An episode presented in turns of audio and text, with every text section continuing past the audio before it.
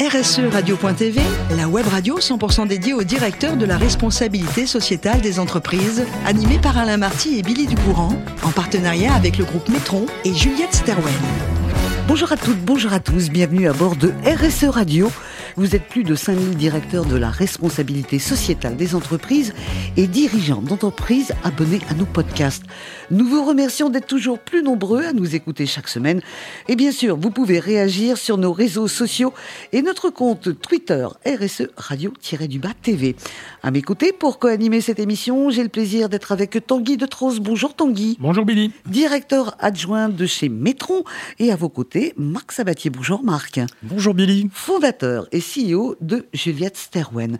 Messieurs, aujourd'hui, je vous propose d'accueillir Catherine Athènes, vice-directrice RSE du groupe Constellium. Bonjour Catherine. Bonjour, bonsoir Billy, bonsoir Marc, bonsoir Tanguy. Merci d'être avec nous. Vous êtes euh, versaillaise et euh, plus jeune. Vous aviez envie d'un rêve très artistique, soit être chanteuse, soit être actrice. Est-ce que vous chantez toujours? Alors je chante toujours. Euh, je chante pas, je remplis pas des salles, je ne remplis pas des salles d'opéra. Euh, je chante modestement euh, dans un chœur amateur euh, du baroque. Voilà. Très bien. Alors, garder ça. au départ, quand on a envie d'une carrière artistique, on est étonné de votre parcours parce que c'est à l'opposé. Vous allez passer un bac scientifique, jusque là tout va bien, mais vous étiez quand même dans un lycée militaire, celui de Saint-Cyr, euh, et en dernière année, vous étiez la seule fille dans la classe. Expliquez-moi euh, ce, ce, grand écart entre un rêve d'artiste, et on connaît la vie d'artiste, il n'y a pas beaucoup de barrières, et une école, une école militaire, un lycée militaire. Alors déjà, en fait, dans ce lycée militaire, euh, j'ai pu continuer ma pratique artistique et de façon plutôt intense. En fait, il y avait euh, euh, une, une, chorale. Alors bon, il n'y avait pas beaucoup de filles, c'est sûr, puisqu'on mmh. était les premières filles. Je crois qu'en fait, ce qui m'a attiré dans, dans, cette, dans, ce choix qui, donc, est que j'ai fait à partir de la seconde, hein, puisque je suis rentrée en seconde, c'est un peu ce qui est un peu finalement assez intéressant dans la vie, c'est ce sont des choix qu'on fait euh, purement par, par euh, amitié. Donc en fait, c'est un choix que j'ai fait parce que j'avais deux amis qui passaient ce concours. C'était mes deux meilleures amies. Et elles m'ont dit bah, T'as qu'à venir avec nous. Euh, tu fais le, passe ton concours. On l'a eu toutes les trois. Donc, on est rentrés en seconde. Il y avait aussi le côté un peu défi, parce que c'était la première année où euh, donc ce lycée accueillait des, des jeunes femmes. Bien sûr. Euh, donc on était un peu des pionnières, euh, et il y avait ce côté, voilà, ce, ce, ce défi. En, en l'occurrence, c'était aussi un excellent lycée qui avait aussi une, une très bonne réputation d'un point de vue académique. Et euh, donc voilà, c'est un ensemble de choses, mais qui sont pas strictement. Euh, en tout cas, il n'y avait pas de vocation militaire. Euh, non, mais c'était bien de le préciser parce que euh, parler de cette école euh, par rapport à quelque chose de très artistique, on est dans deux mondes différents et vous étiez au milieu. Alors HEC, vous nous l'avez dit, hein, premier job, on vous retrouve à Londres. Vous êtes consultante en stratégie chez CVA, CVA puisque vous êtes à Londres. Et puis vous allez rentrer en France et là vous allez travailler pour Péchinet. Péchinet dans le patrimoine français, c'est quelque chose d'important qui a marqué pas mal de générations. Et pendant quatre ans, vous êtes chez Péchinet. Et puis ensuite, c'est toujours compliqué les entreprises. Hein. Ensuite, il y a euh, une filiale de Péchinet euh, où vous allez rejoindre cette filiale mm -hmm. de nouveau pour quatre ans. Là, à ce moment-là, vous êtes dans le marketing, vous êtes directrice de marketing. Oui, donc en fait, Péchinet s'est construit par acquisition. À l'origine, c'était un fabricant, un producteur d'aluminium, donc il était plutôt dans mmh. la partie production en amont, et il s'est diversifié dans des activités aval. Donc il y a eu le fameux acquisition d'American National Can, et puis aussi dans des activités aval d'emballage. Et donc d'emballage aluminium, il y a eu aussi des diversifications dans l'emballage plastique. Et donc c'est comme ça que je suis passée de l'aluminium au plastique. Euh, pour des produits, pour la cosmétique en l'occurrence, mmh. donc euh, des emballages cosmétiques. Si on résume d'un mot, Péchinet, euh, quelles que soient les filiales, c'est 8 ans de votre vie. Mmh. Il y a un moment où vous dites stop, je fais un break. Et le break, c'est je plaque beaucoup de choses et je pars aux États-Unis. Alors ça s'est pas tout à fait passé comme ça. Je suis d'abord passée en fait dans la partie je, je suis mmh. dans une société qui faisait du papier. Absolument. Euh, oui. Chez Arjowiggins, où là, euh, j'étais plutôt dans un domaine, j'étais un domaine assez différent. Il y a des similitudes parce que c'est quand même une industrie assez lourde avec beaucoup de, de, d'équipements assez lourds et qui, qui, sont là pour très longtemps, et donc un univers très industriel, mais avec une particularité puisque je travaillais pour le monde médical. Donc, euh, et là, j'ai parcouru le monde entier, en fait. J'étais directrice euh, euh, commerciale. Et donc là, j'ai, avec beaucoup de développement en Asie, notamment. Donc, j'ai, voilà, j'ai parcouru à peu près le monde entier. Et c'est là, au bout d'effectivement de cinq ans, que là, j'ai posé mes valises et je suis partie aux États-Unis pour un, plutôt un périple à vocation familiale. Voilà. voilà. Et, quand vous rentrez en France, vous savez à peu près ce que vous voulez faire. Racontez-nous comment vous êtes arrivé chez Constellium avec tout le parcours qu'on connaît mhm. maintenant, que vous avez euh, fait année par année. Pourquoi Constellium? Qu'est-ce qui vous a motivé? En fait, je dois, je, dois, je dois dire que quand je suis rentrée des États-Unis, je n'ai pas, euh, je suis pas tout de suite repartie dans l'industrie. Enfin, je suis pas recommencé un, un job entre guillemets classique. Euh, j'avais beaucoup de questionnements sur ce que je voulais faire. voilà, donc j'ai eu des expériences de courte durée, mais qui m'ont permis un peu de me faire une idée sur finalement ce à quoi j'aspirais pour la suite, euh, entre guillemets, la deuxième partie de ma carrière. Et c'est un, peu, là aussi, un peu un hasard. Il se trouve que je connaissais, sans surprise aussi, euh, pas mal de, personnes qui étaient restées dans le milieu de l'aluminium.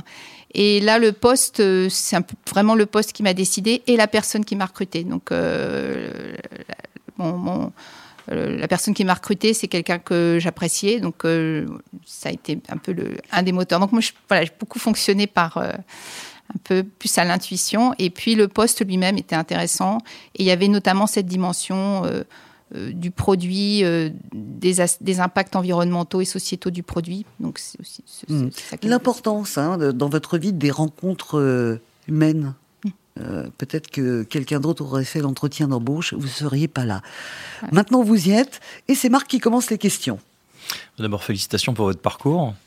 Euh, l'industrie de l'aluminium, elle est évidemment un petit peu particulière du fait qu'elle est ultra consommatrice d'énergie, d'électricité en particulier, mais qu'elle produit un matériau qui, dont les propriétés en font un matériau très très écologique.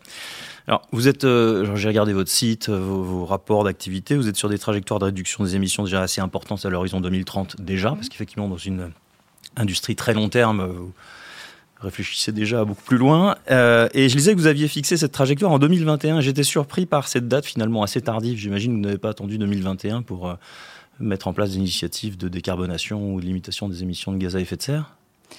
Alors en fait, moi, je suis donc rentrée dans le groupe il y a une dizaine d'années euh, et euh, à l'époque, on venait juste de, enfin, c'était une, donc c'était une société qui était avant chez Alcan, donc qui faisait partie d'un groupe beaucoup plus large et notamment qui était intégré dans le primaire et qui s'est retrouvée donc uniquement dans cette partie aval de transformation hein, de l'aluminium et avec euh, donc un peu un, défi de construire en fait une politique RSE. Donc on a, moi j'ai commencé par des objectifs on a commencé à travailler sur des objectifs euh, euh, classiques, entre, guillemets, notamment des, objectifs d'efficacité énergétique qui, au final, euh, sont relativement proches d'un objectif CO2 dans, le cadre de nos activités, puisque la quasi-totalité de nos émissions de CO2 vient de notre consommation d'énergie. Hein. donc, si on, améliore, on améliore aussi la partie empreinte CO2.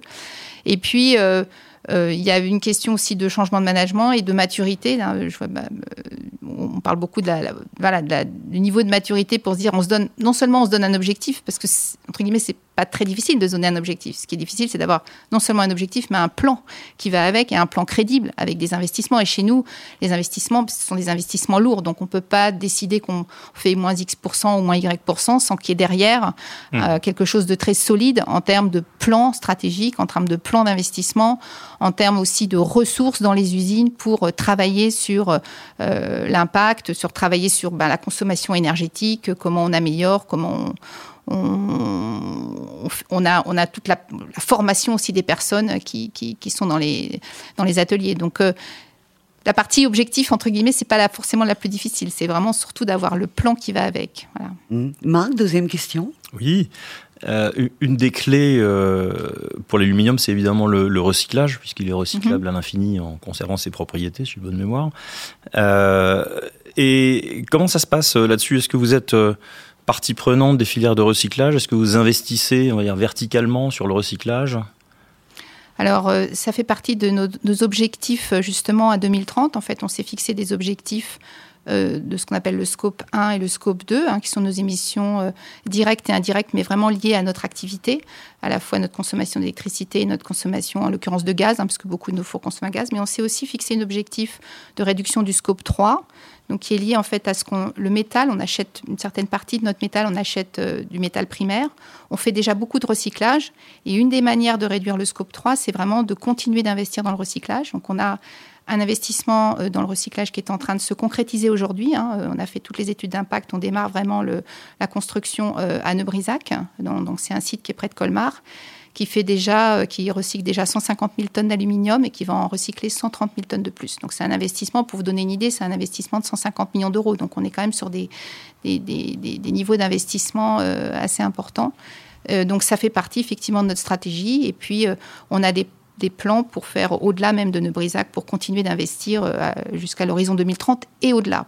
Et au-delà. Mmh. Tanguy, oui, moi je suis toujours euh, fasciné quand j'ai une, canette ou un ravier euh, en aluminium en main. Je me dis c'est quand même un, produit qui est euh, bien façonné, bien, bien fini, qui a consommé de l'énergie, et pourtant ça va être pour un usage unique, sachant qu'il sera, sera recyclé derrière. Est-ce qu'on a une idée aujourd'hui côté résidentiel ou, particulier versus côté industrie sur les, taux de, réutilisation, de recyclage qu'on arrive à atteindre? C'est une question intéressante parce que euh, suite à la loi AGEC, euh, il y a une réflexion qui a été entamée avec une consultation assez large en France, notamment sur la consigne, sur le fait de pouvoir remettre à, mettre en place une consigne. Il se trouve que euh, nous, en tout cas, on y est favorable. on, est favorable à ce que la canette fasse l'objet d'une consigne. Et, la raison, c'est parce qu'aujourd'hui, il n'y a pas assez de canettes collectées. On a des exemples, nous, nos, fours, donc à Neubrisac, qui recyclent déjà des canettes en grande quantité. On a plutôt tendance à les acheter dans des pays qui ont déjà mis en place des consignes. Donc là, on a des canettes euh, bien triées, euh, voilà, qui peuvent aller directement dans nos fours et on fait directement du matériau pour refaire des canettes. Donc on est vraiment dans une boucle vertueuse totale. Euh, en France, il se trouve qu'aujourd'hui, la collecte est insuffisante. le geste de tri n'est pas encore acquis. La canette est un, produit nomade, donc il y a aussi une partie qui ne, voilà, le principe du bac jaune qui n'est pas en plus totalement acquis, est encore moins acquis, enfin, et plus, plus complexe aussi dans, un mode nomade. Donc c'est vrai qu'il y a beaucoup de canettes aujourd'hui. Euh, il y en a environ euh, deux tiers hein, aujourd'hui qui ne sont pas, euh, qui ne sont pas collectés via les centres de tri. Alors on en retrouve une partie dans les incinérateurs puisqu'on récupère les mâches fer dans les incinérateurs, donc le, résidu de l'aluminium en grande partie. mais ce n'est pas, c'est pas idéal. Enfin, aujourd'hui, on n'est pas dans une situation optimale et on pourrait avoir une situation bien meilleure assez vite, en fait, avec un système de conduite, comme on l'a vu euh, en Scandinavie, comme on l'a vu euh, dans un certain nombre de pays d'Europe qui se sont mis à la consigne. Mhm. Dernière question, Tanguy? Oui, alors je, vois que vous avez à peu près 25 sites de production en, Europe et en Amérique du Nord essentiellement. Euh, comment se gère la, RSE quand on a un groupe comme ça qui est réparti euh, sur différents continents?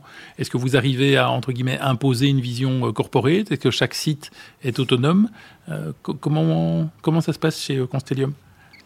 Alors, on arrive à. Enfin, la, vision corporate se fait. D'abord, le, département RSE, entre guillemets, ne, produit pas. nous, on, anime, on, insuffle, on donne euh, des, lignes directrices. Ensuite, elles sont approuvées au niveau du système de décision, qui, nous, chez nous, est organisé par division. Donc, on a trois divisions qui sont multigéographie. Euh, ce qu'on essaye de faire, c'est de prendre en compte effectivement le côté, l'aspect local. au niveau de maturité et de la compréhension des enjeux RSE, euh, on doit aussi euh, constater aujourd'hui que nos, collègues américains sont un petit peu moins en avance, enfin en tout cas sont décalés par rapport à l'Europe. Donc il y a un travail aujourd'hui de, de, sensibilisation qui est beaucoup plus important à faire aujourd'hui là-bas. Parce qu'une chose est de décréter par en haut qu'il faut faire ceci, qu'il faut faire cela, mais ensuite on a des opérateurs, on a des opératrices maintenant, heureusement, de plus en plus, euh, et, ce sont ces personnes-là qui vont faire, euh, qui vont faire faire les économies d'énergie, qui vont travailler sur des projets de panneaux solaires, qui vont, ce sont ces personnes-là qu'il faut aussi convaincre. C'est pas seulement euh, le système hiérarchique, il existe, il fonctionne, mais après il faut aussi que les personnes dans les sites euh, soient sensibilisés et ça marche. On, l'a vu dans une, dans, une usine américaine, on a travaillé sur les déchets en l'occurrence et on a vu euh, avec une campagne, etc., on a vu beaucoup de choses euh, se faire. Donc Merci beaucoup Anaïs. La prochaine fois où vous venez, vous nous ferez un petit, un petit chant de musique baroque, puisque vous l'avez avoué. Vous, vous aimez toujours autant la musique. Et puis je rappelle aussi que vous êtes sportive. Depuis six ans, vous faites de l'aviron. C'est difficile, l'aviron. Tous les muscles travaillent. Hein. Les bras, les jambes, euh, tout. Ça vous détend? C'est agréable l'aviron? En fait, c'est vraiment un, c'est un sport que je recommande parce qu'il fait non seulement il fait travailler tous les muscles, mais c'est un geste technique. Donc en étant concentré sur son geste, on évacue tout le stress. on ne peut pas penser à autre chose. C'est promis, on va faire une équipe avec Tanguy et, Marc. Et c'est collectif aussi. Voilà, c'est collectif. Merci beaucoup Catherine. Euh, merci de nous avoir fait partager et votre vie euh, de sportive, d'artiste, mais également votre cœur de métier. C'est important qu'on le découvre. Merci à Tanguy, merci également à Marc. C'est la fin de ce numéro de RSE Radio. Retrouvez toute notre actualité sur nos comptes Twitter et LinkedIn. On se donne rendez-vous mardi prochain à 14h précise pour une nouvelle émission. L'invité de la semaine de RSE Radio, une production B2B Radio.tv en partenariat avec Metron et Juliette Stawen.